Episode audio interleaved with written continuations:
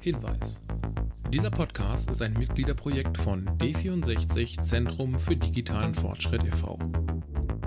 D64 ist ein digitalpolitischer Verein mit mehr als 650 Mitgliedern im In- und Ausland. Die Mitglieder von D64 sind in ihren Meinungen, Ansichten und politischen Einstellungen vielfältig. Sie vereinen und identifizieren sich mit den Grundwerten Freiheit, Gerechtigkeit und Solidarität, auch in einer digitalisierten Gesellschaft und wollen soziale, ökologische, technologische und politische Entwicklungen mitgestalten.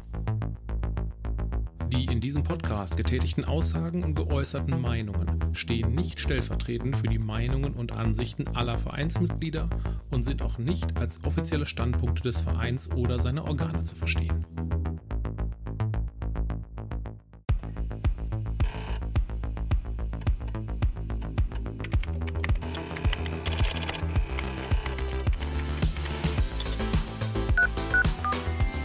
Internet ist für uns alle Neuland. 5G ist nicht in jeder Milchkanne notwendig. D64. Der Podcast für digitale Zukunft. Ja, herzlich willkommen bei einer neuen Folge unseres D64 Podcasts zusammen mit Monika. Dem Dirk. Alicia. Ja, worüber reden wir heute, Mädels? Äh, Heute reden wir äh, darüber, was die Sondierungspapiere im Hinblick auf Digitalisierung und auch anderen Aspekten äh, uns versprechen und ob wir schon mal ein bisschen sehen können, was denn in den nächsten vier Jahren passieren wird. Dazu, äh, muss man sagen, haben wir ähm, uns zusammengetan und bei unserer Superklausur, die jährlich einmal stattfindet, unsere Mitgliederversammlung, und haben da unsere Mitglieder gefragt, was sie denn von ähm, der Regierung in den nächsten vier Jahren erwartet. Und ähm, darüber diskutieren wir heute. Habe ich was vergessen, Freunde? denke, das war erstmal ein guter Einstieg. Ähm, wie schnell sich dann eigentlich dann doch rauskristallisiert hat, dass die CDU diesmal in die Opposition geht, um sich neu zu finden und dann quasi in der Ampel äh, all das an äh, Optimierungs- ähm, ja, Stau aufgelaufen in den letzten 16 Jahren mal angegangen werden soll. Ne? Also sind die sind ja mit großen Vorzeichen gestartet in ihre Sondierungsgespräche. Dann kam ja wie, wie viele Seiten? Zwölf Seiten ne? in dem Papier raus. Ja, genau, zwölf Seiten. Und für uns ist natürlich super spannend, was sind die Digitalthemen? Was ist explizit angesprochen? Und äh, ja, was lässt sich daraus eigentlich machen? Was lässt sich erwarten? Ja, also äh, tatsächlich spannend, vor allen Dingen, weil ja der ein oder andere äh, auch aus der CDU gesagt hat, also das Sondierungspapier wäre so dünn und so vage, das hätte auch von der CDU kommen können. Fand ich auch einen guten Satz. Ähm, aber äh, ja, also wenn man, wenn man mal da so durchgeht und mal schaut, äh, was steht da zu, zu digitalen Themen drin, ähm, dann äh, ja, findet man da äh, auf jeden Fall einige Stellen, wo über, äh, ich sag mal, von, von Internet bis äh, KI-Strategie, äh, Datenstrategie, ähm, Mobilität, äh, taucht alles drin auf. Alles nicht super konkret, aber ich glaube, für so ein Sondierungspapier, was letztendlich ja auch nur so den, den groben Rahmen absteckt, ähm, zumindest schon mal geht es meiner Meinung nach in die richtige Richtung. Ich glaube, diese ähm, das Bewusstsein, dass es viel aufzuholen gibt, das, das liest man dann deutlich raus. Das stimmt. Ähm, und dann wird es noch spannender, wie es in den nächsten vier Jahren wird.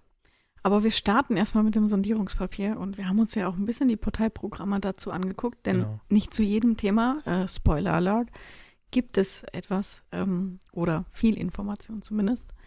Und ähm, dann haben wir gleichzeitig mit fünf Personen ein kurzes Interview gemacht, ein Statement erfragt. Und ich würde mal sagen, wir starten einfach mit der ersten Person. Aber bevor wir loslegen, muss ich dann trotzdem nochmal ähm, so generell mal ein bisschen ranten hier. Ähm, wir haben uns natürlich im Vorfeld schon die einzelnen Parteiprogramme oder die Wahlprogramme der Parteien angeguckt. Ähm, was mich tatsächlich zu aller, mal stört, ist, warum gibt es denn überhaupt Wahlprogramme, wenn man danach wieder von Null anfängt? Also wenn man sich dann wieder hinsetzt und dann quasi wieder was komplett Neues schreibt, ohne dass man eventuell nochmal in diesen Sondierungsgesprächen explizit auf Forderungen, die in den äh, Wahlprogrammen stehen, äh, überhaupt Bezug nimmt. also gerade in der SPD waren ja, war ja das, Wahl, das Wahlprogramm zum Thema Digitalisierung relativ umfangreich. Und ich war schon sehr geschockt, dass im Sondierungspapier so wenig davon übernommen wurde, so wenig explizit quasi sich wiederfand. Ja, also ich glaube, es liegt tatsächlich ein bisschen in der Methode begründet. Also man hat ja, äh, als man sich in dieser Ampelkonstellation zusammengefunden hat, um, um zu sondieren, hat man sich ja schon so ein paar äh, Leitplanken gegeben und man hat, glaube ich, auch ganz am Anfang schon gesagt, dieses Sondierungspapier soll eine gewisse Seitenzahl haben. Digitalisierung ist ein, ist ein wichtiges Thema, ich finde, das, das liest man auch raus, aber es ist halt auch, naja, eins von vielen Themen. Ne? Also da sind halt auch noch ein paar andere Themen, die da berücksichtigt werden müssen. Also das ganze Thema Klimawandel äh, ist natürlich auch drin. Kann man jetzt genauso glaub, gut, glaube ich, sagen, ähm, ist viel zu dünn und viel zu vage. Absolut. Ähm, und Absolut. das Gleiche kannst du halt auch über Wirtschaft und jedes andere Thema äh, sagen. Letztendlich entscheidend. Also wie gesagt, ich glaube, das ist ein bisschen so dem Format geschuldet, dass es nicht sehr detailliert ist. Ähm, ich glaube tatsächlich entscheidend ist nachher der, äh, der Koalitionsvertrag und ähm, dieses, ja, brauchen wir denn noch ein Wahlprogramm, wenn man nachher sowieso ähm, alles nochmal irgendwie gegeneinander abklopft und sich da irgendwie finden muss. Ich glaube, das ist einfach auch, ich sag mal, ja, politische äh, Mengenlehre. Ne? Also wo gibt es halt Überschneidungen und dann musst du natürlich auch gucken, ein Wahlergebnis ist natürlich auch immer eine Gewichtung so dass du da natürlich auch gewisse Ansprüche oder Prioritäten letztendlich, also für eine gewisse Partei äh, ableiten kannst. Also so nach dem Motto, die größte Fraktion hat dann auf einem gewissen Thema vielleicht ein schwereres Stimmrecht, sagen wir mal so. Aber das Gefühl hatte ich gar nicht, ähm, dass das, also zumindest nicht im Sondierungspapier, dass jetzt irgendwie eine Partei wie ähm, so in anderen Jahren, dass man schon bemerkt hat, dass eine Partei irgendwie da ein Vorrecht auf irgendwas hat. Also alle Parteien haben so ein Steckenpferdthema und das liest sich im Sondierungspapier raus. Aber keine Partei hat jetzt irgendwie, keine Ahnung, nur weil mehr Stimmen bekommen, da mehr Themen reingebracht. Ich würde sogar schätzen, dass gewisse Themen, also A, weil, ich meine, lass uns vergleichen, wenn ein Parteiprogramm 70 Seiten hat, dann kann man das nicht so äh, in zwölf Seiten rein äh, tun. Ähm, und gleichzeitig lässt man vielleicht ein paar Themen raus, wo man ganz genau weiß, dass man in den Koalitionsgesprächen viel tiefer darüber diskutieren muss und dazu noch kein Statement rausbringen kann. Ja. Im Sinne von, ähm, keine Ahnung, also selbst das Digitalministerium wurde ja in keinem Wort erwähnt, aber eventuell angedeutet, also ein Punkt auf jeden Fall, über das diskutiert wird aktuell. Und das andere ist, also wenn ich nicht mehr über mein Parteiprogramm äh, diskutieren muss, dann, dann habe ich ja, also dann bin ich der alleinige Gewinner. Aber in dem Moment, wo man ja drei Parteien hat, die irgendwie zusammenkommen müssen, muss es ja ein Papier geben, wo man sagt, okay, das ist der Grundsatz, mit dem wir erstmal weitergehen können. Mhm. Und dass da nicht alle Punkte einer Partei drin sind, ist, glaube ich, dann auch verständlich. Ja. Oder ich würde sogar gelebte Demokratie nennen mir, mir ging es auch gar nicht darum, sondern nur um den mhm. Eindruck, mhm. dass, äh, dass wir jetzt wieder quasi von Null anfangen. Ne? Und das hatte mich dann irgendwie schon so ein bisschen Fragen zurückgelassen. Aber darauf aufbauend, eben weil wir über den Koalitionsvertrag gesprochen haben, vielleicht auch nochmal eine kontroverse Sache, wäre es angesichts der vielen komplexen und hoch spezialisierten Themen, die da jetzt in der, Koalitions, in der Koalitionsrunde verhandelt werden, ist es da eigentlich nicht ratsam, Koalitionsverhandlungen endlich mal öffentlich zu machen? Also warum finden die eigentlich im Geheimen statt und warum finden die eigentlich ohne ausgemachte ExpertInnen statt? Also warum diskutieren dann die Politiker, die dann quasi im klassischen Sinne, ich ich krieg das und du kriegst das, also bestimmte Dinge austarieren mhm. und dabei eigentlich bestimmte Notwendigkeiten, ja, und wenn wir jetzt Klimawandel mal ansprechen, da gibt es ja ganz, gibt es ja Sicherheiten, die einfach stattfinden müssen. Die sind nicht verhandelbar. Warum sind, finden diese Koalitionsverhandlungen eigentlich nur im Geheimen statt? Und ist das noch ratsam in der Demokratie, wo, wo es eigentlich darum geht zu erfahren, okay, wie gestaltet sich denn ein politischer Prozess und vor allen Dingen, wer hat Einfluss darauf? Also wer äh, sitzt damit an den Tischen und die, die Formulierung quasi, äh, wo und wo kommen die her? Ja. Ähm, also ich glaube, äh, also ich finde den, find den, den Grundgedanken, den du da gerade geäußert hast, extrem spannend zu sagen, lass uns das Ganze mal öffentlich machen. Ähm, ich glaube aber, dass sowas nicht funktionieren würde, einfach weil wir in der öffentlichen Berichterstattung ähm, viel zu viel, ähm, ich sag mal, Horse Race Journalism haben. da geht es in ganz, ganz vielen Kanälen und Medien, also Twitter ist halt nur eins davon, äh, da wird halt mehr die Performance als, als der Inhalt bewertet. Und ich glaube, äh, also mal angenommen, man würde den, den Koalitionsvertrag jetzt in so einem Shared Document formulieren, ne, wo du sehen kannst, wer hat gerade welchen Absatz gelöscht, wer hat gerade welchen, welchen Punkt hinzugefügt. Äh, ich glaube, du würdest dermaßen viel Störfeuer von außen bekommen, dass du dann letztendlich auf gar keinen grünen Zweig mehr kommst. Also man, man muss ja im Hintergrund haben, ähm, die Parteien, die da jetzt zusammensitzen, sind in dieser Konstellation auch neu zusammen. Ne? Also du hast die SPD, die vorher in einer großen Koalition war, du hast die Grünen und du hast die, die FDP, die vorher Opposition waren. Und ich glaube, damit die als Team nachher vernünftig zusammenarbeiten können, braucht es da ein gewisses Vertrauensverhältnis. Und ich glaube, jede Nuance, die da irgendwie dann stattfindet und von außen bewertet wird, würde dazu führen, dass dieses Störfeuer dann wieder zu, ich sag mal so, Wagenburgen-Effekt führen würde. Ne? So nach dem Motto, da hat einer von den Grünen irgendwas gesagt oder jemand von der SPD oder von, von Demo Freien Demokraten ähm, und äh, das würde von außen irgendwie bewertet und dann würde jetzt dann natürlich auch jemand hingehen und jemanden aus, aus einer anderen Partei äh, dazu befragen, was hältst du davon, was der von der anderen Partei gesagt hat. Der würde dann vielleicht sagen, ja, finde ich jetzt auch nicht so gut und dann hast du so einen Wagenburg-Effekt, ne? dass sich alle wieder abschotten und man eigentlich nicht zusammenfindet. Also den Grundgedanken, das öffentlich zu machen, finde ich spannend, aber ich glaube, ich fun funktioniert, glaube ich, nicht. Ich würde gerne mal die Frage zurückspielen, ehrlicherweise.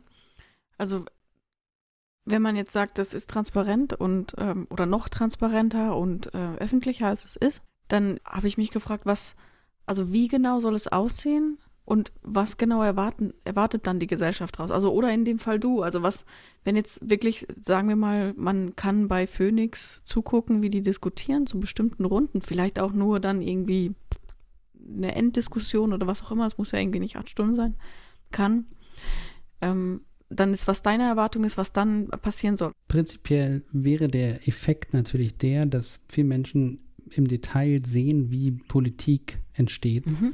und äh, welche Einflüsse von welcher Seite eine Rolle spielen. Also ich würde es auch gar nicht so weit gehen wie Dirk, dass man da jetzt quasi live den quasi die, die Google Doc-Kommentare rejected damit zugucken kann. Aber ähm, also bestimmt wie beim, beim COP26 gibt es ja dann quasi auch mal Zwischenberichte und dann heißt es dann, okay, hier sind die einzelnen Parteien, die haben sich darauf geeinigt, das ist ein Minderheitenvotum, das ist ein Mehrheitenvotum.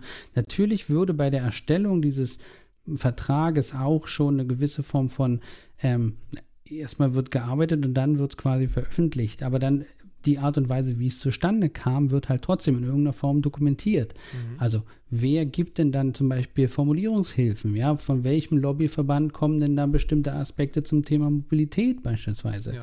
Wer ähm, hat denn jetzt mit welchem Argument das Thema, wir müssen den Kohleausstieg bis 2030, wir sind hier digital, aber es ist halt tatsächlich ein, ein spannendes Thema, wer bestimmte Dinge halt quasi wofür in die Waagschale wirft. Und das diesen politischen Prozess eben, weil keine ExpertInnen dabei sind. Und das kann man ja auf Digitalisierung tatsächlich auch ausdehnen, ja, also bestimmte Aspekte, die wir auch heute diskutieren werden, die sind halt spezifisch, die sind komplex und da kann man nicht einfach nur sagen, äh, nee, wollen wir nicht oder nee, ist uns nicht so wichtig wie das und das, wenn man nicht versteht, warum man das tun muss. Mhm. Dass da nicht einfach zumindest mal angedacht werden müsste, ähm, so, eine, so eine Form von Transparenz zu finden, um quasi diese Entscheidungsprozesse schon von vornherein in die richtige Richtung zu lenken. Mhm. Also du meinst quasi eher so eine, eine, eine öffentliche äh, Dokumentation des Arbeitsprozesses. Ne? Also nicht nur die Verhandler aus den Parteien waren Person XYZ, sondern auch ja, die Berater und Beraterinnen im Hintergrund was weiß ich, einer vom Bitkom, einer vom ADAC und genau. weiß ich nicht was alles. Ähm, in der Det, ja, äh, da würde ich, würd ich mitgehen. Äh, das würde, glaube ich, wäre wär eine gute Sache. Aber äh, vielleicht dann auch eher was für die, für die nächsten Koalitionsverhandlungen. dann setze ich doch mal ein zweites Mal an. Du, will, du willst den ersten O-Ton hören, oder? Ich will den ersten O-Ton hören. Dann lass uns mal rein. Ich will hier arbeiten, Leute. Dann, äh, genau. Dann hören wir uns mal den ersten O-Ton an von Lena. Sie heißt Linda. Ha, Linda. Ähm, was erwartest du in den nächsten vier Jahren von der Digitalpolitik? Ja, in allererster Linie mal progressive Digitalpolitik, also sprich, dass es als gesamtgesellschaftliche, gesellschaftspolitische Aufgabe verstanden wird, dass wir Aspekte wie Bildung, Nachhaltigkeit von vornherein wirklich digital mitdenken mhm. äh, und nicht als so ein Extrapaket, sondern wir müssen über die gesellschaftlichen Auswirkungen nachdenken. Also was macht Digitalisierung mit der Gesellschaft oder was passiert mit der Gesellschaft, wenn wir es nicht tun? Und wir müssen es vor allen Dingen, und das ist, glaube ich, das Wichtigste, schnell machen, weil die Konzepte, die Strategien sind da. Wir müssen es aber jetzt wirklich schnell umsetzen. Mhm. Ja, ich glaube, das, äh, das war auf jeden Fall schon mal ein interessanter erster Aspekt. Also gerade dieses Thema, dass Digitalpolitik kein Nischenthema mehr ist, sondern äh, tatsächlich ein Querschnittsthema durch die komplette Gesellschaft. Da könnte man mal die Frage platzieren, Digitalministerium ja oder nein? Das steht ja so halb da drin, ne? Es steht ja dieser Satz drin, Kompetenzen werden neu geordnet und gebündelt. Was auch immer das heißen mag, aber das finde ich ist schon so ein Hint in, es könnte, es könnte nicht. Ähm, und da hat ja auch ähm, jedes, ähm, jeder Verein oder auch äh, die Verbände haben da ja auch sehr unterschiedliche Meinungen zu.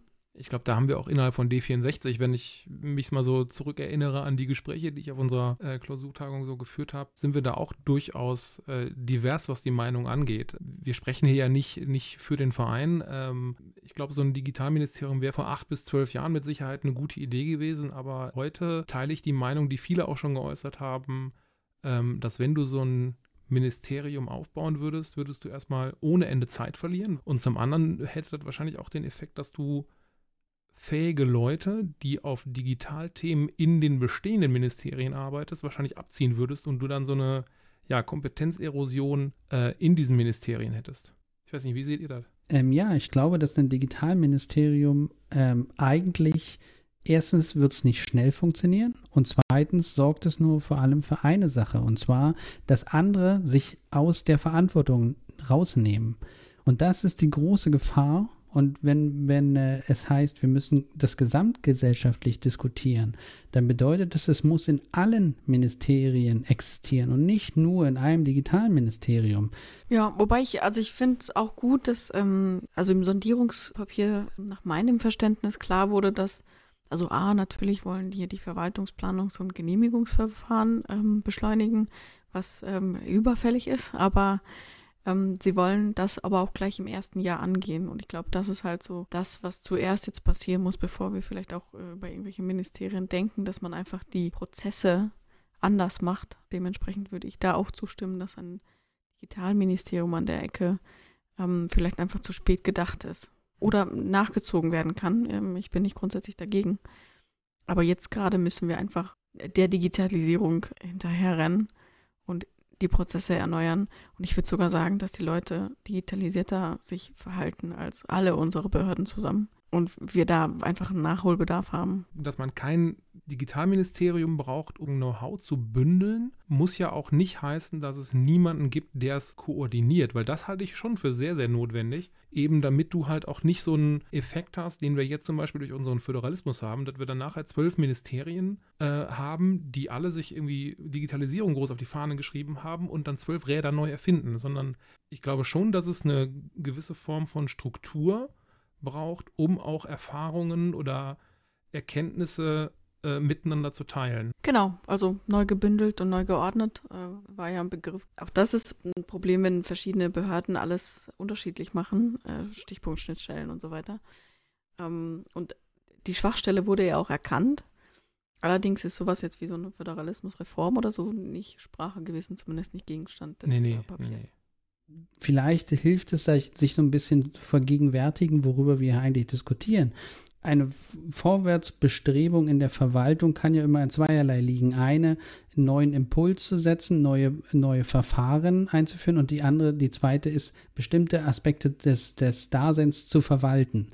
Und für die Verwaltung von digitalen Prozessen, da brauchen wir kein Ministerium für. Und die Gefahr besteht aber, dass sich in einem Digitalisierungsministerium genau so äh, die Prozesse dann etablieren, dass bestimmte Aspekte der Digitalisierung einfach dort verwaltet werden. Und das darf nicht passieren. Es geht hier um die Impulse, die geschaffen werden, um eben ähm, Dialog zu eröffnen und miteinander ins Gespräch zu kommen, beste Lösungen zusammenzusuchen, Frameworks zu definieren, Schnittstellen zu definieren, aber das muss keinesfalls von einer übergeordneten Behörde stattfinden, auf die immer alle warten, sondern das kann selbstverständlich, wenn die Regeln klar sind, auch mit, in einem Miteinander passieren. Ja, also da bin ich, da bin ich bei dir. Es ging auch nicht darum zu sagen, wenn es eine Stelle gibt, die, also ich hatte es genannt, Koordinierung, gemeint war eigentlich, äh, die, die Austausch befördert. Ne? Also weil Ziel sollte natürlich am Ende des Tages auch nicht sein, dass es quasi für alles eine Standardlösung gibt, weil das würde wahrscheinlich im Zweifelsfall dazu führen, dass man sagt, äh, wir machen jetzt mal einen riesen Anforderungskatalog, der irgendwie alles können soll und ja, keine Ahnung, man kauft am Ende die Microsoft Cloud mhm. oder so. Ne? Also das, das kann ja. ja. auch nicht die Lösung sein. Also wir, wir brauchen schon diverse Lösungen und auch, ich glaube, in gewisser Weise äh, flexible und agile Lösungen für halt spezifische Probleme, aber dennoch sollte man halt dafür sorgen, dass nicht jeder sozusagen nur in seiner eigenen Suppe kocht. Hm, ja. Absolut. Ja. Dann würde ich sagen, machen wir das Thema gewesen. Digitalministerium äh, oder eben nicht. Äh, zumindest mal einen Haken dran. Ähm, genau. Wir hatten gerade schon so ein bisschen das, äh, das Thema Bildung. Ähm, kurz gestreift, dann würde ich vorschlagen, machen wir doch damit weiter, weil auch dazu ähm, haben wir von einem Mitglied äh, einen Ton eingefangen. Ja, also ich wünsche mir, dass in der, ja, in der digitalen Bildung äh, föderale Strukturen einfach mal beiseite geschoben, durchbrochen werden, um ja, zusammenzuarbeiten an dem Thema, weil natürlich äh, digitale Bildung nicht an irgendwelchen Landesgrenzen äh, von kleineren oder größeren Bundesländern äh, Halt macht. Und ich würde mir auch wünschen, dass mehr ähm, auch darüber nachgedacht wird, Inhalte zu fördern. Also dass man nicht nur Strukturen schafft, Computer an, an, Schulen, die vielleicht nach drei Jahren schon wieder veraltet sind oder nicht bedient werden können, dass mehr in Inhalte gesteckt wird, weil jeder Euro, der in, in Inhalte gesteckt wird, kommt dann letztendlich vielen oder vielleicht sogar allen zugute. Ja, da haben wir es ja genau, ne? Also auch wieder den Dualismus. Da sind wir genau beim Thema. Ja. Struktur und Inhalt. das, ist ein, das ist ein wichtiger Punkt, ne? dass wir da auch mal verstärkt über, über Inhalte nachdenken und dass dieser Kontext, zumindest in der öffentlichen Wahrnehmung, also ich glaube, bei den Experten, äh, die sich damit beschäftigen, ist das, glaube ich, schon lange bewusst, aber in der populären öffentlichen Meinung ist halt irgendwie Schule und Digitalisierung. Da geht es entweder um den Glasfaseranschluss äh, in der Schule oder den Medienwagen mit den, mit den iPads äh, oder halt irgendein Pilotprojekt. Und davon haben wir mittlerweile tatsächlich in den letzten zehn Jahren genug gehabt. Was wir gesehen haben, äh, auch durch Corona, ist meiner Meinung nach, äh, wenn es sein muss, dann funktioniert es. Natürlich ruckelt es an allen Stellen hier und da, weil es natürlich auch komplett neu ist und ja, ein Sprung ins kalte Wasser war. Was man jetzt aber auch feststellt, ist, dass an vielen Stellen diese Strukturen und diese Erkenntnisse wieder komplett weggeworfen werden und man sagt, Nee, nee, wir machen das alles wie vor Corona. Ne? Jetzt ist wieder Präsenz, jetzt ist wieder alles gut und äh, vieles davon brauchen wir nicht mehr. Da muss, muss Politik jetzt auch sagen, nee, nee, also unsere Erwartung ist da schon eine andere und ja, Rahmenbedingungen und auch mal konkrete Anforderungen zu setzen. Zumindest im Sondierungspapier kommt ja Bildung relativ häufig vor, oder? Ja, korrekt. Das Wort Schule, ja, okay, Bildung kommt zehnmal vor. Das Wort Schule dreimal. Ich fand aber, das gab weniger, äh, weniger Inhalt so über, äh, wie, wie bereiten wir die Aufgaben und Finanzierungen vor. Klar, man will irgendwie enger zusammenarbeiten, das ist ja Tonus. Ähm, aber dann eher geht es darum, die Förderung von Ganztagsschulen oder von Teilhabe, ähm, insbesondere dann auch von benachteiligten Regionen, ähm, die sollen gezielt und dauerhaft unterstützt werden. Im Vergleich mit dem Stichwort Digitalisierung zusammen fand ich das relativ überschaubar. Ja, ich meine, die Seite 6, äh, nee, die Seite 7, sorry, die hat, glaube ich, im zweiten Absatz, habe ich hier gerade vor Augen, äh, ich zitiere mal, äh, wir wollen Länder und Kommunen dauerhaft bei der Digitalisierung des Bildungswesens unterstützen, in Klammern Digitalpakt 2.0. Gut, aber das war es dann auch schon. Ich sag mal so, was ich schon mal ein gutes Signal finde, ist, dass es zumindest mal von davon dauerhaft die Rede ist und Digitalisierung im Bildungswesen kein Projekt ist, das irgendwie abgeschlossen ist, sondern dass man es, glaube ich, schon so als Prozess versteht, der erstmal kein Ende hat, sondern konsequent vorangetrieben werden muss. Ganz ehrlich, ich muss sagen, dass ich da nicht so viel Vertrauen drin habe. Also ich glaube, dass äh, solche Ideen wie neue Formen des Lernens aussehen können, die einfach dem Frontalunterricht mal abschwören oder irgendwelche anderen Inhalte integrieren, die vielleicht der Lehrer nicht selbst erstellt hat, wo sich der Lehrer dann eher als oder die Lehrerin eher als äh, Sparingspartner oder als äh, Mittler sieht und nicht immer nur als vortragende Person, ja, und äh, Inhalte quasi so gestaltet, dass sie dann auch mal anders konsumiert werden, ja, nicht quasi immer nur in diesem, ja, die Lernbulimie, die würde, würde ich natürlich ausschalten wollen. Aber da, davon, da gehen die noch gar nicht hin. Mhm. Ich tue mich damit sehr schwer, eine, eine pauschale Aussage über den Zustand von digitaler Bildung in 16 Bundesländern über mehrere tausend Schulen äh, mit mehreren Zehntausenden, wenn nicht sogar hunderttausend Lehrer. Da hast du tatsächlich einfach alles.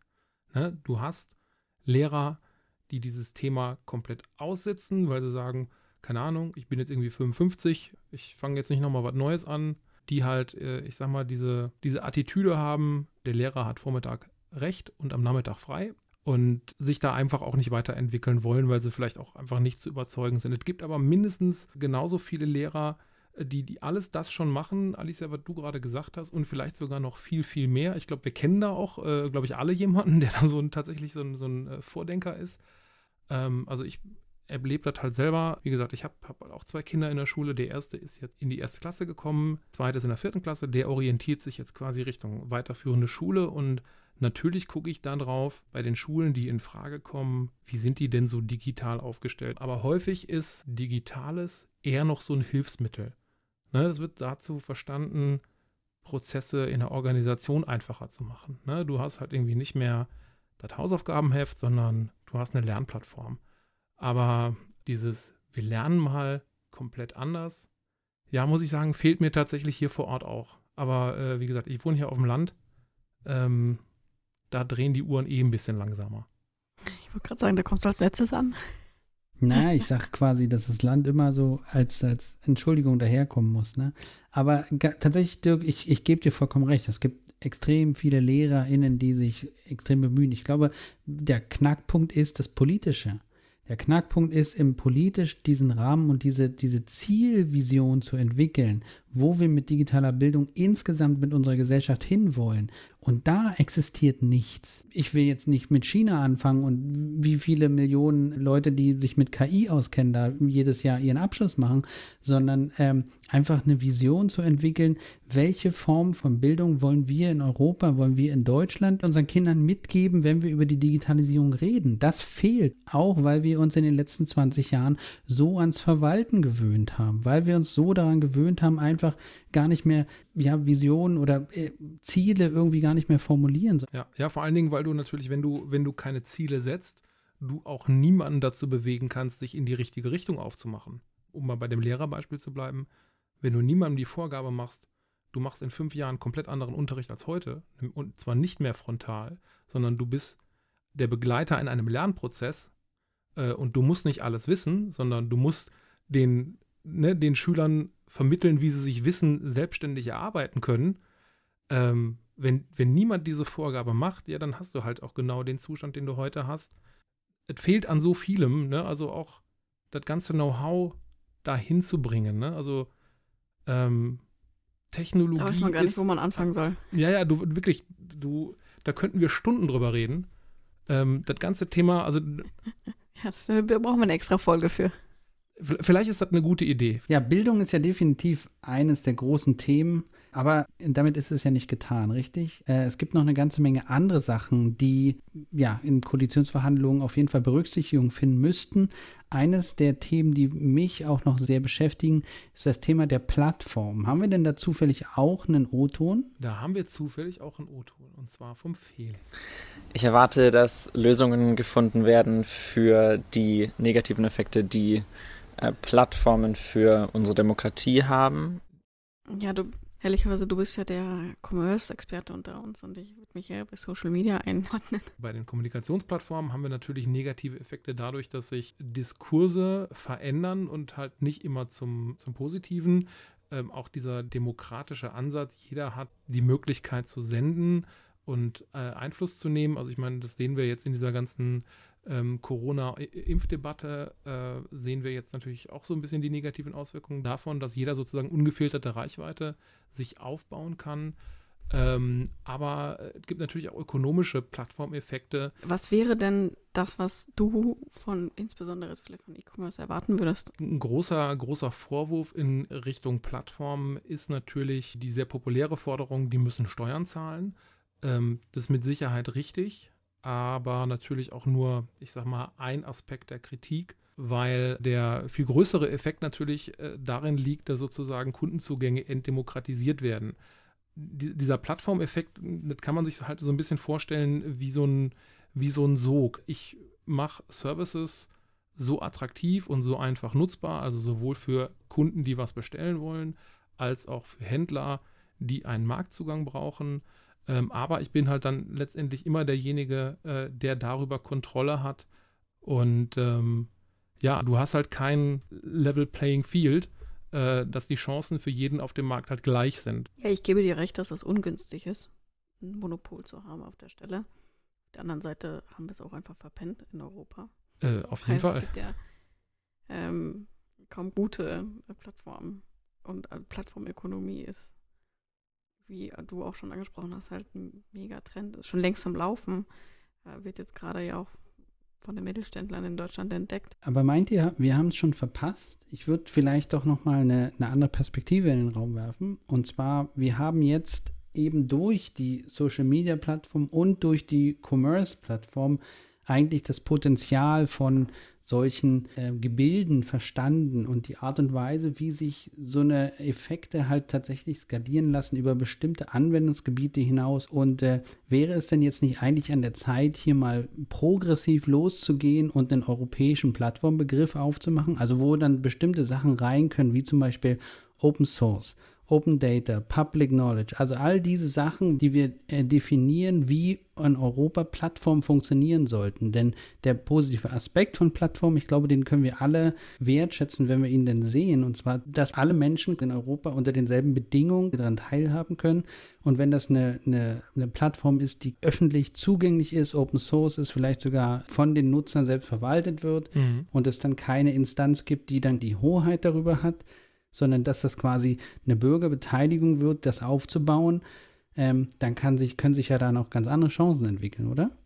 Wenn man diesen Ansatz verfolgen würde, dass es ein demokratisch gemanagter Service ist, also es ist quasi ein, ein Shared Asset, ne? jeder hat da die gleichen Rechte und die gleichen Möglichkeiten drauf und es gibt niemand, der sozusagen Stellregler hat, um den einen zu bevorteilen, den anderen zu benachteiligen, ähm, dann wäre das im Sinne des, äh, also wenn man jetzt mal bei diesem E-Commerce-Beispiel bleiben möchte, äh, mit Sicherheit ein spannender Ansatz, weil du dann natürlich gleiche Voraussetzungen für alle Marktteilnehmer schaffst. Alle können da hinkommen, alle können ihre Waren anbieten, äh, alle können zu gleichen Bedingungen daran, daran teilnehmen. Und wenn sozusagen die Plattform selber nicht den Druck hat, exorbitant zu wachsen oder profitabel zu sein, dann könnte ich mir das sehr, sehr spannend vorstellen, ja.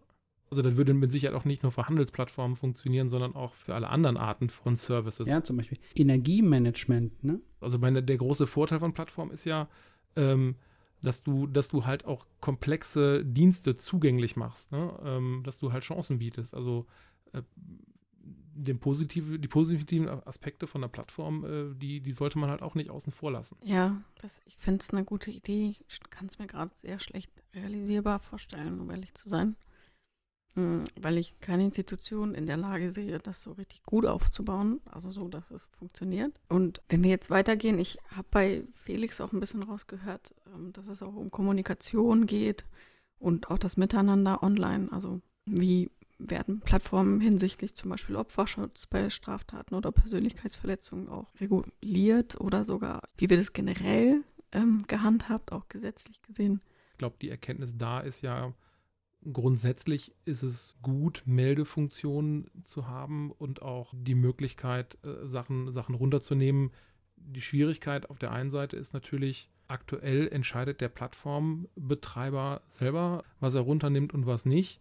Und wenn man sich die Infrastruktur dahinter anguckt, also gibt ja, gibt ja spannende Dokumentationen über die Menschen, die bei Facebook sozusagen den Dreck wegräumen, äh, sage ich jetzt mal ganz, ganz platt dann, dann ist das natürlich auch schon eine Menge Arbeit. Ich meine, es gibt ja die politische Forderung und die finde ich vom, also meinem Demokratieverständnis nach auch vollkommen berechtigt, dass letztendlich, wenn es bei der Frage äh, was ist eine legitime Meinungsäußerung und was ist halt außerhalb des, des sagbaren Spektrums, äh, dass das eigentlich Richter bzw. Gerichte zu entscheiden haben, äh, dann bin ich da auf der theoretischen Ebene voll dabei. Ich habe aber natürlich auch Bedenken darüber, wie das Ganze umsetzbar werden kann. Also wenn man sich anguckt, wie viele mhm. Hunderte und Tausend Menschen da äh, nur bei Facebook daran arbeiten, äh, Content zu moderieren. Ähm, ich weiß nicht, äh, wo wir so schnell so viel fachkundiges Personal in, ja, im, im Staatsdienst sozusagen herkriegen sollen. Ich würde vielleicht doch noch mal einen Schritt weiter gehen. Und zwar, ich würde als Beispiel die Corona-Warn-App angeben. Die wurde natürlich jetzt in erster Linie von zwei bekannten Unternehmen entwickelt, aber sie hat ja trotzdem sehr viel äh, freie Entwicklerkapazität, ähm, Aufmerksamkeit bekommen, die kontinuierlich geholfen haben, sie zu verbessern und das auch bis heute noch tun. Also ich würde gar nicht so davon ausgehen, dass das irgendjemand im Staatsdienst macht, sondern es gibt halt nur den Auftrag, diese Plattform als äh, crowdgesourcete Open Source Plattform zu entwickeln. Und Europa stellt die Rahmenbedingungen her. Mhm.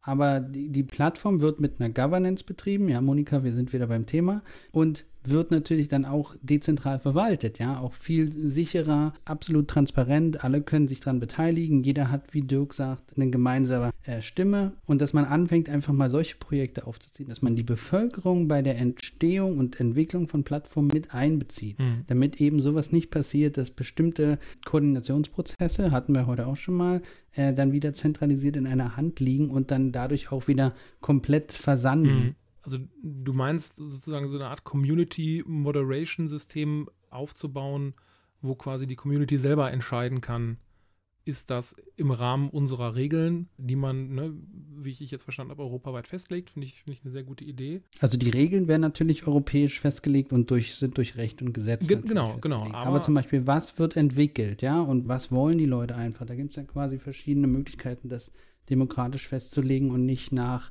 nach Marktkriterien oder nach, nach Gewinnrichtlinien aus. Okay, aber du denkst jetzt quasi schon weiter in, in Entwicklung der Plattform und jetzt gar nicht so sehr im Bereich von Moderation. Also Moderation könnte ich mir ja auch gut vorstellen. Ich meine, Wikipedia hat ja auch gezeigt, dass das grundsätzlich geht, dass das nicht fehlerfrei ist, ist klar. Also äh, ich glaube, da muss man sich dann natürlich auch Rahmenbedingungen und Methoden überlegen, wie sowas biasfrei ist. Also, ne, dass genau. ich halt da auch einen gewissen gesellschaftlichen Querschnitt dran, dann, dann abbilde. Aber das wäre ja sowieso demokratischer, als es im Augenblick ist, weil im Augenblick äh, hat nur ein Mr. Zuckerberg die Entscheidung darüber, was als nächstes genau, genau. Äh, in die Plattform implementiert wird.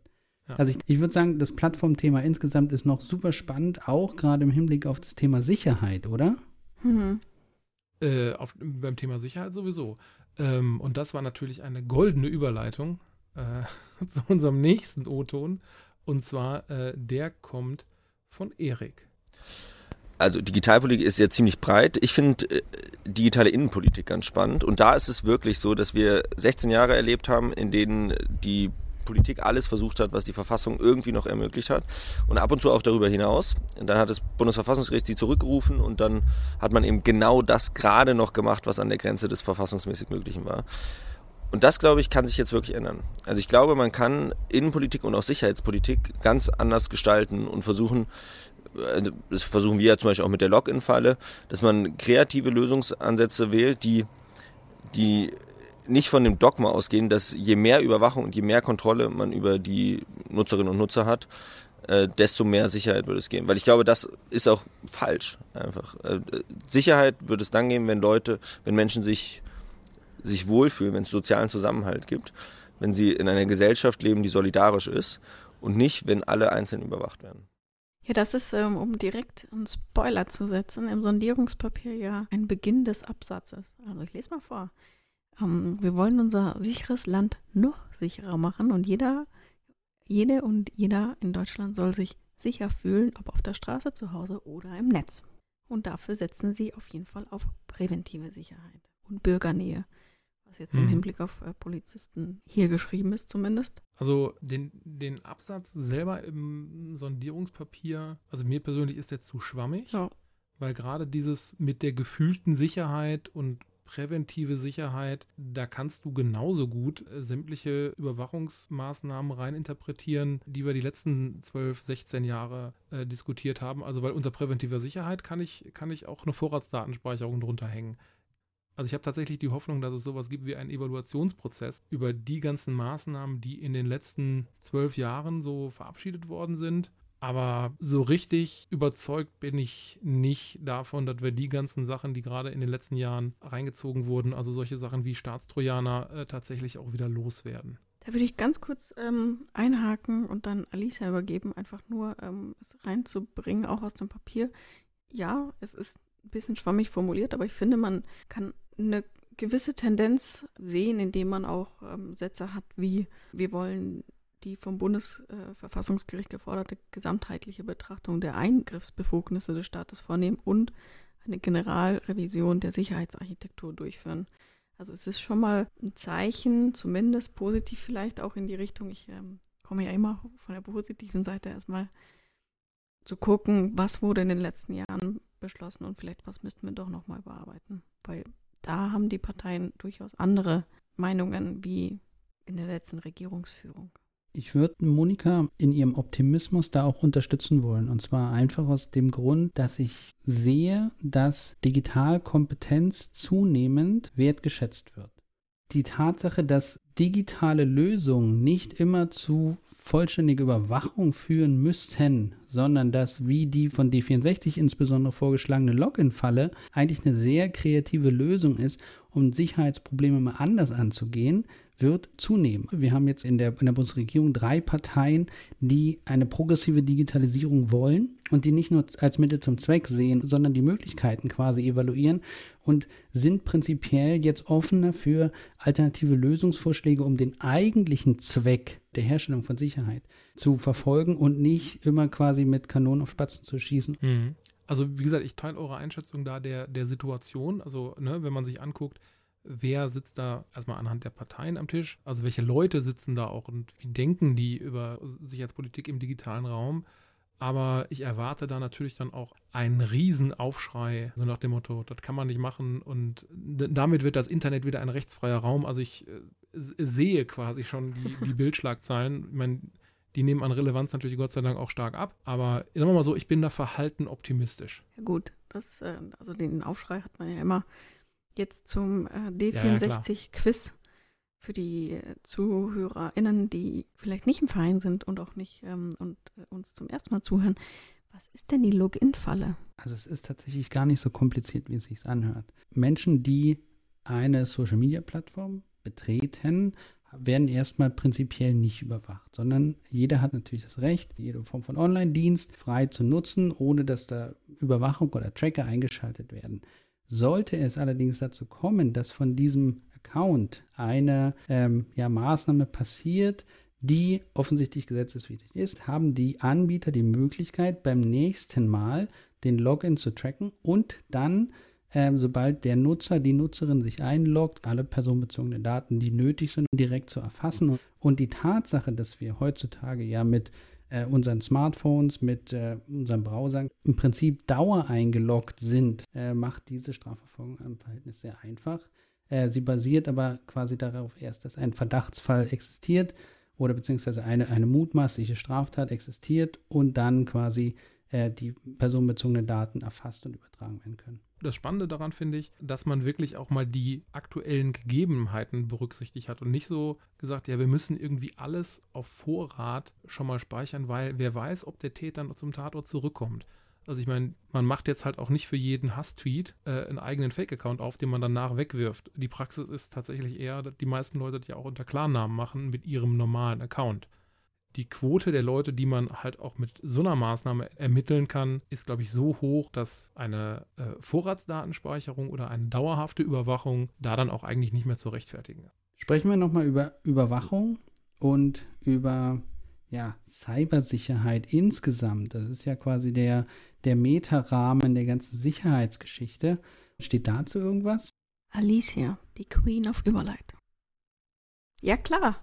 Auch dazu haben wir Leute gefragt. Dazu haben wir Leute gefragt, genau. genau. Ähm, und zwar, und zwar eine, ein, ein, ein Ton, den wir jetzt mal einspielen von einem Mitglied von uns. Also ich denke, ein ganz entscheidendes zukunftsweisendes Thema wird sein die biometrische Massenüberwachung. Ähm, es gibt da sehr, sehr viele Entwicklungen auf technischer Seite. Das heißt, ähm, es gibt jetzt schon Unternehmen, die in der Lage wären, wenn sie ein Sample von meiner Stimme hätten, das jetzt abzugleichen und zu wissen, okay, das ist die gleiche Person, die da spricht. Und diese Erkennungsmöglichkeiten, die gibt es natürlich einmal, ähm, um sich zu verifizieren, also mit dem Handy eins zu eins Abgleich, ich bin die Person, die ich vorgebe zu sein. Es gibt aber auch den Fall, dass man einfach gegen eine unendlich große Nummer an Menschen abgeglichen wird, zum Beispiel im öffentlichen Raum. Und ich erwarte, dass das in den nächsten vier Jahren ein sehr breit diskutiertes Thema wird. Es ist aktuell im Rahmen von der KI-Verordnung ähm, schon angeteasert, dass das äh, weiterhin einer der wichtigsten Battlegrounds wird in der EU-Digitalpolitik. Und ähm, ich würde mir wünschen, dass D64 sich da ganz stark einsetzt für eine starke Bürgerinnenrechte schützende Position im Rat. Soweit zum Thema biometrische Überwachung. Ich weiß nicht, wer sich noch an den Film Minority Report erinnert. Also da gab es das quasi in der Fiktion und ich glaube, das ist nicht mal 15 Jahre her. Da haben wir es im Prinzip schon real. Bei euch in diesem Berlin äh, gab es da doch auch mal irgendwie so ein Pilotprojekt an irgendeinem Bahnhof, wenn ich mich richtig erinnere. Ich glaube, das gibt es immer noch. Gibt es immer noch? Okay. Nee, Südkreuz wurde abgeschaltet. Ah. Also der Bahnhof nicht, aber die, die Gesichtserkennung. Auch der Bahnhof ist. Die Datenauswertung läuft noch. Das macht man mit Excel-Tabellen. Dann sind wir alle safe und haben nichts zu befürchten. Also ich finde, aus, aus meiner Sicht ist das im Prinzip ein No-Go. Ne? Also weil wenn man jetzt mal äh, die DSGVO zugrunde legt, die setzt ja quasi eine eine Einwilligung zur Datenverarbeitung voraus. Und ich frage mich, wie man sowas im öffentlichen Raum rechtfertigen will, weil da habe ich halt keine, keine Möglichkeit zu sagen, ach ja, dann nehme ich halt einen anderen Bahnhof oder ich nehme eine andere Straße, weil da gibt es keine, keine Überwachung. Ja, und äh, mach mir ein anderes Gesicht, geht halt auch nicht. Beim Minority Report gab es da eine Methode, ja. die war aber relativ schmerzhaft und blutig. Ich, ich erinnere mich, der äh, äh, junge Mann hat da seine Augen ausgetauscht. Aber so weit äh, würde ich dann tatsächlich auch nicht gehen. Aber äh, Spaß beiseite. Am Ende des Tages äh, ist es wahrscheinlich ein ähnlicher Effekt wie bei einer, ähm, wie bei einer Vorratsdatenspeicherung. Man hat so viele Daten, äh, die man eigentlich für nichts benutzt. Und die Leute, die man eigentlich damit bekommen will, die bekommt man nicht, weil die wissen, wie sie die Systeme umgehen können. Ja, ich fand das auch sehr spannend, dass Cyber bzw. Cyberrisiken genau nur einmal erwähnt worden ist ähm, bei den zwölf Seiten und eigentlich auch echt recht wenig vorkam in der Thematik der Sicherheit. In Inneneinsicht hatten wir jetzt gerade schon. Und dann hatte ja. ich ja die Aufgabe, mir die FDP genauer anzugucken. Und die gehen dann in deren Parteiprogramm schon auf, auf die Rechte ein, also das Recht auf Anonymität im öffentlichen Raum, was wir gerade reingeworfen haben, aber also eben keine Massenüberwachung. Und noch spannender fand ich eigentlich, woran ich noch nicht gedacht habe, ist eine Überwachungsgesamtrechnung einzuführen. Also immer zu gucken, wie viel überwachen wir denn schon, bevor wir ein neues Gesetz in, mit Thema Sicherheit einführen. Wie würdet ihr sowas finden? Macht das überhaupt Sinn? Hm, klingt erstmal spannend.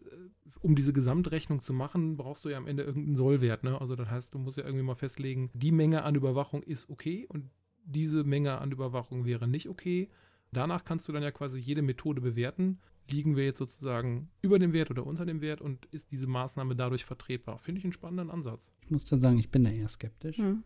Entweder es wird ein Endlosprozess oder es wird halt sehr willkürlich oder eine Mischung aus beiden. Ich denke, hm. wenn wir die Frage Sicherheit mal insgesamt betrachten wollen, in Deutschland müssen wir wieder dahin kommen, dass die Bürgerinnen und Bürger die Souveräne sind dieser Demokratie. Das heißt, wir müssen einfach von dem Gedanken wegkommen, dass eine Überwachung per se erstmal nützlich ist oder notwendig ist, sondern wir müssen Überwachung nur als letztes Mittel äh, begreifen. Und dazu gehört natürlich viel früher anzufangen, äh, warum müssen bestimmte Sachen dann überwacht werden und wie kann man die dann im Vorfeld schon direkt unterbinden oder quasi ähm, ja, unattraktiv machen. Ich glaube, über solche Fragen müssen wir uns viel mehr Gedanken machen, als die Frage, wie viel Überwachung ist gerade noch akzeptabel.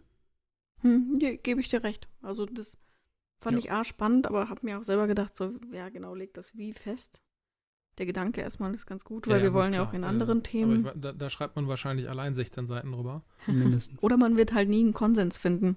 Ja, also ich glaube, dass das widerspricht sich aber halt auch nicht. Also ähm, wenn man jetzt mal berücksichtigt, dass man quasi das ganze Thema mal auf zwei Sätze sozusagen runterbrechen musste, dann finde ich das hinter der Überschrift schon, schon okay. Aber wie gesagt, ich gebe dir da vollkommen recht, Alicia.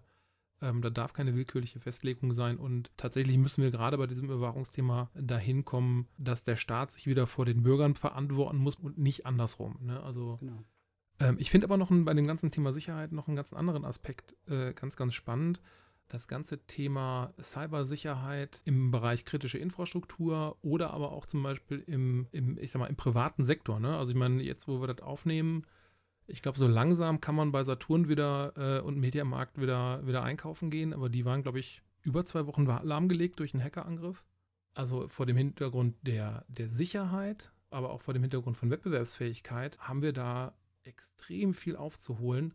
Und ich glaube, dass das auch ein Bereich ist, wo wir weiter investieren und auch forschen müssen ne? und gucken müssen, wie können wir sozusagen den Bad Guys zwei Schritte voraus sein. Insbesondere investieren, finde ich. Also gerade die Frage, wie ja, ja, stellt klar. man das besser dar? Bei Unternehmen muss natürlich auch das Bewusstsein da sein. Je mehr digitale Tools und je mehr digitale Prozesse und Systeme du hast, umso anfälliger ist dein gesamtes äh, Geschäftsmodell von der Betriebsfähigkeit dieser Lösungen ähm, ich würde sagen, dass jetzt eigentlich auch die Notwendigkeit da ist, mal noch einen Schritt weiter zu denken. Also wenn wir jetzt an Technologien denken, zum Beispiel, die einfach nach Hause telefonieren und zwar nicht ins europäische Ausland, sondern Datenmengen sonst wohin in andere Netze überführen, ohne dass wir überhaupt gewahr werden, was da überhaupt transportiert wird.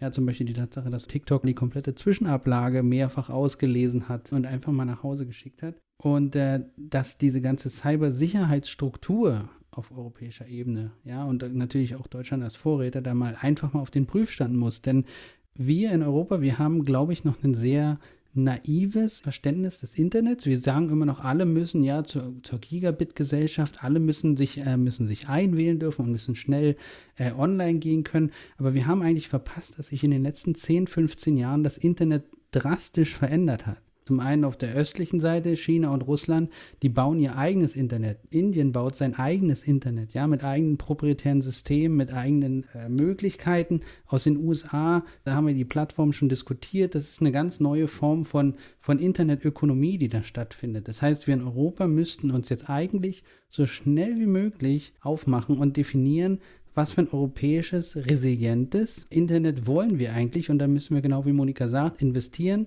Strukturen schaffen und vor allen Dingen dann auch hier wieder die Bürgerinnen und Bürger als souverän betrachten und das Internet so gestalten, wie wir das in unserer Idealvorstellung halt immer haben.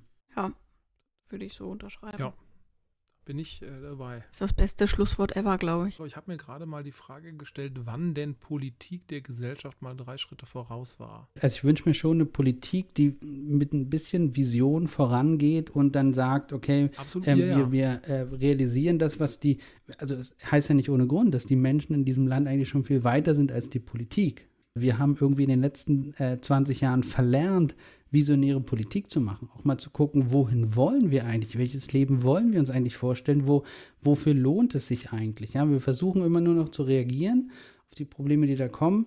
Und dann haben natürlich andere Akteure, die dann eine klare Vorstellung haben, wo es hingehen soll, eine viel bessere Karten, weil die alles in die eine Richtung lenken. Ja, und vielleicht müssen wir jetzt einfach mal diesen großen Wurf wagen und sagen, wie sieht das digital souveräne Deutschland, wie sieht das digital souveräne Europa aus, welche Dienste dienen uns, welche, was wollen wir schaffen. Und äh, da müssten wir uns, glaube ich, mal ransetzen und müssten das mal definieren und das würde dann von den Parteien umgesetzt werden müssen. Das mhm. sehe ich auch so. Also das würde ich mir auch wünschen. Bei dem Wunsch bin ich äh, dabei. ein bisschen visionärer vorangehen und also, möchte auch sagen, dass es in anderen Ländern ja durchaus funktioniert auch. Ähm, wie zum Beispiel auch in Estland, wo man vor 20 Jahren gesagt hat, wir fokussieren uns jetzt auf digital und das auch nicht jeder gut fand am Anfang, es aber als eben nicht nur für vier Jahre gesetzt worden war, sondern halt eben länger. Und ich glaube, bei gewissen Themen, nicht bei allen Themen, geht das schon. Ja, also ich glaube, über die gesamte Bandbreite wird es natürlich schwierig, vor allen Dingen der Prozess, diese Vision halt auch zu entwickeln.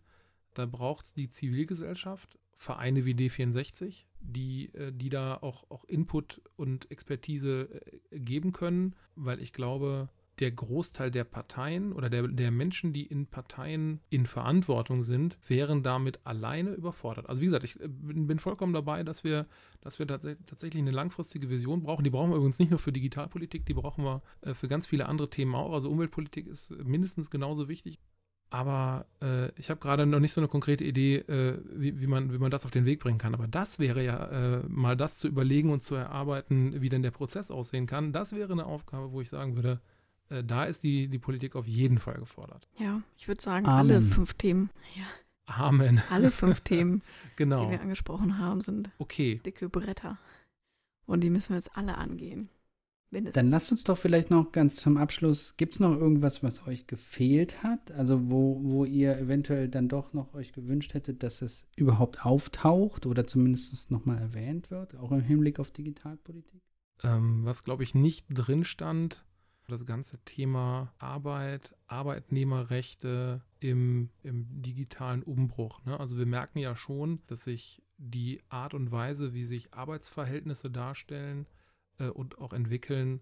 Ja, also ne, verändert sich halt. Also äh, so Berufe wie ein, ein Rider, diese gesamte Gig-Economy oder halt auch, auch Leute, die ja sich Arbeitsaufträge aus einer App holen und irgendwie als Merchandiser in, in, einem, in einem Supermarkt dann oder in einem Baumarkt irgendwie aktiv werden, aber halt nicht in einer klassischen Form von Beschäftigung mit einer klassischen Firma sind. Ich glaube, das, das ist halt noch ein spannendes Thema, ähm, was, äh, was, wo die Sozialpolitik und die Arbeitspolitik noch ein bisschen was zu tun hat. Hm. Also es war die, also es war drin in so Einzelheiten. Klar, natürlich, äh, Mindestlohn ist ja auch ein Hauptthema gewesen der SPD. Und was ich aber gut fand, ähm, was daran angreift, dass äh, durchaus auch Startups mitgedacht worden sind, ähm, zumindest auch vorkam in einem Sondierungspapier oder auch eben die Absicherung von Solo-Selbstständigen und Gründungsförderung. Also es waren so Bereiche, die mich persönlich sehr viel interessieren und ich glaube, da wir noch ein bisschen Aufbauarbeit leisten müssen, um Deutschland auch zu einem Gründungsland äh, zu machen oder dann mindestens zu einem innovativen Land, damit die Leute, damit wir immer bessere Lösungen haben. Also quasi ein Land, in dem wir gut und gerne digital leben. Wo kam das denn? Den konnte ich mir jetzt Ähm, nicht ja, verkneifen. mir hat tatsächlich noch ein zentrales Thema gefehlt. Ich glaube, das Thema digitale Nachhaltigkeit, gerade jetzt nach Glasgow, muss in den nächsten vier Jahren eine zentrale, zentrale Rolle spielen.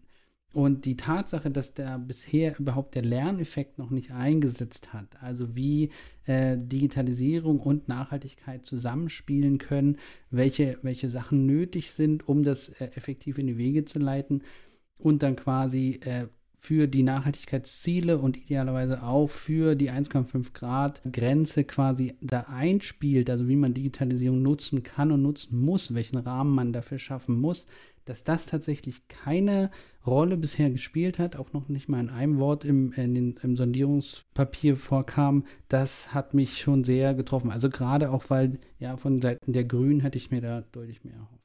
Hm. Fassen wir zusammen. Äh, Bleibt uns wohl nichts anderes, als mit D64 weiterhin aktiv zu sein. Genau den gleichen Gedanken habe ich das, äh, gerade gehabt. Das ist ein guter Ansatz. Da äh, gibt es auf jeden Fall Möglichkeiten, ohne Ende sich einzubringen. Und zu fast allen der großen Themenblöcke haben wir ja auch Leute, die sich A auskennen und auch viele Arbeitsgruppen, die da aktiv sind, ihre Ideen zusammenbringen und auch Themen vorantreiben. Und äh, ja, sind wir mal gespannt, ähm, was aus diesem Sondierungspapier wird. Hm. Wir, wir sind mal gespannt, was, was dabei rumkommt. Und äh, ich denke, das ganze Thema wird uns mit Sicherheit noch in der einen oder anderen Episode hier begleiten. Definitiv. Ähm, letzter Shoutout an Leute, falls ihr euch austauschen möchtet, dann seid ihr natürlich herzlich willkommen bei uns im digitalen Verein. Und ähm, da könnt ihr euch dann einbringen oder auch austauschen einfach. Ich habe gedacht, du wolltest noch was zur Frauenquote sagen. War drin tatsächlich. Nee, ich meine nicht den Koalitionsvertrag, ich meine bei D64. Ach so. Die ist anders als in diesem Podcast, nämlich noch ein bisschen ausbaufähig. Und wenn man sich in irgendeiner Form für Digitalthemen interessiert, ist man, glaube ich, bei uns echt gut aufgehoben. Ja, an der Stelle würde ich sagen, wir sehen uns beim nächsten Mal, Leute. Genau, uns bleibt nichts anderes zu sagen als vielen Dank fürs Zuhören Und äh, wir machen auf jeden Fall ein Recap. Also in einem Jahr gucken wir mal, was aus dem Sondierungspapier geworden ist, was aus dem Koalitionspapier geworden ist. Ob die Regierung genau. hoffentlich so progressiv ist. ist. wie wir das hätten wollten. Und äh, ja, was es dann noch zu tun gibt für uns. Genau, uns kann man aber trotzdem früher auch hören. Wir äh, sind natürlich auf allen gängigen Podcast-Plattformen vertreten. Äh, auf podcast.d-64.org, da ist sozusagen unsere Homebase. Aber ihr findet uns natürlich trotzdem auch bei Amazon Music, bei Spotify und in allen anderen gängigen Podcast-Verzeichnissen wie äh, Prodigy oder äh, Apple Podcast oder äh, wie auch alles heißt. Also man findet uns auf jeden Fall und äh, wir würden uns freuen, wenn ihr dran bleibt, wenn ihr diesen Podcast abonniert und wir versprechen euch noch ganz, ganz viele spannende Themen. Ciao, ciao. Bis dahin. Macht's gut. Tschüss.